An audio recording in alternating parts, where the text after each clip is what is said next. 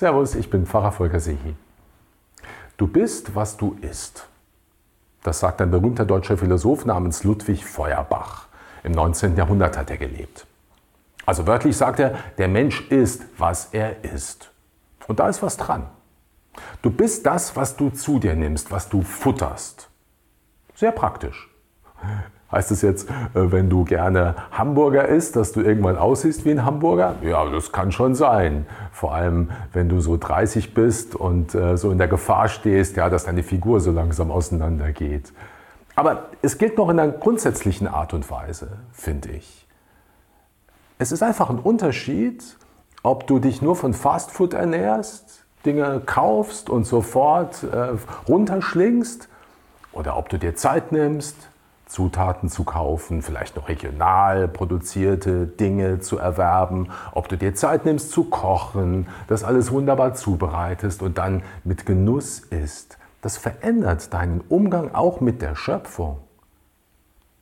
Siehst du in dem, was du isst, nur so Konsummaterial oder ein Geschenk von Gott, was er dir gibt und was du genießen kannst? Dein Leib ist Gottes Tempel. Er ist nicht einfach nur der Körper, der dir gehört, sondern der Tempel des Heiligen Geistes, sagt die Bibel. Und Gott ist es auch nicht gleichgültig, wie viel du isst. Denn er hat dich so geschaffen, wie du bist, als Mann oder als Frau. Du bist gesund oder weniger gesund, musst ein bisschen mehr auf die Ernährung achten oder nicht. Gott hat ein gewisses Maß für dich vorgesehen, im Essen und im Trinken auch. Natürlich ist so ein guter Riesling was Wunderbares. Aber füll dich nicht ab bis zum Rand, dass du irgendwann gar nicht mehr genießen kannst. Das macht dann keinen Spaß mehr. Zumindest auf Dauer keinen Spaß. Aber es geht hier nicht nur um Essen und Trinken, da das richtige Maß zu finden. Du nimmst ja auch andere Dinge auf, nicht mit deinem Mund und mit deinem Magen, sondern mit deinen anderen Sinnen, mit deinen Ohren und mit deinen Augen. Und auch da ist es wichtig, darauf zu achten, was du zu dir nimmst und wie viel du zu dir nimmst. Ob du dich in einer Netflix-Serie da von Folge zu Folge zappst und kein Maß findest und am Ende bist du fertig. Oder ob du bewusst genießt, auch im Fernsehen schauen. Ob du dich auf YouTube von einem Filmchen zum anderen zappst oder etwas dir ganz bewusst ansiehst und dann drüber nachdenkst, das ist einfach ein Unterschied. Aber nicht nur das Wie viel ist wichtig, sondern auch das Was. Was hörst du? Was siehst du? Hörst du dir irgendwelche Gangster-Rapper an, die von Frauen nur als Bitches reden? Schrecklich.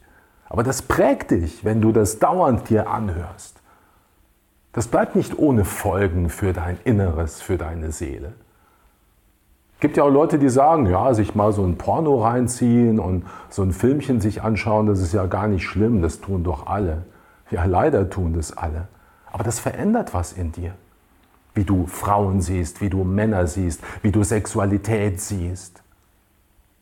So viele junge Leute heute sind schon ja, total negativ geprägt von den Bildern, die sie schon gesehen haben mit 12, 13, 14.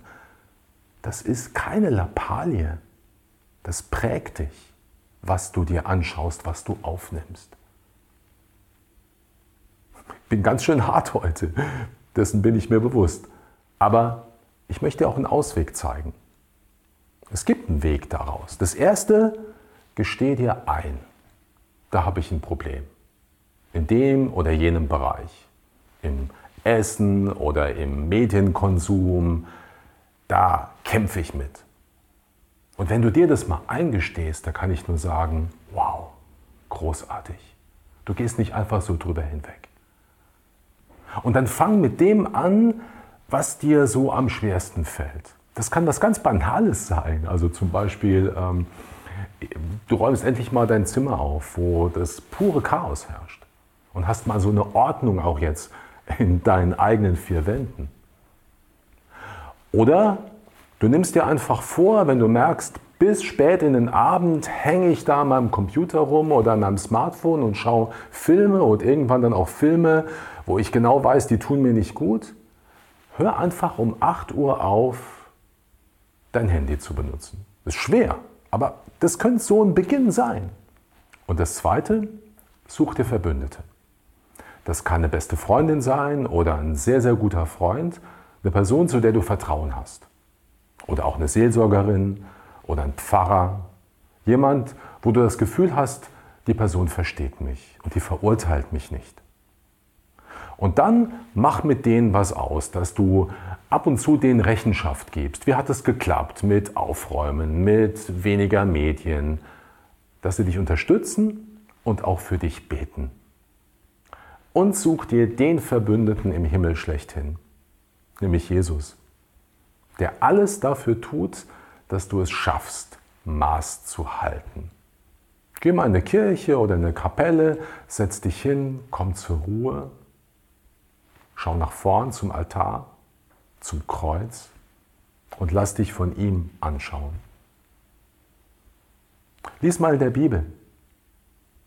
Da ist Wort Gottes drin, das du mit deinem Herzen aufnehmen kannst, das die beste Nahrung ist für deine Seele und das dir sagen kann, wer du wirklich bist, nämlich das geliebte Kind, der geliebte Sohn, die geliebte Tochter Gottes.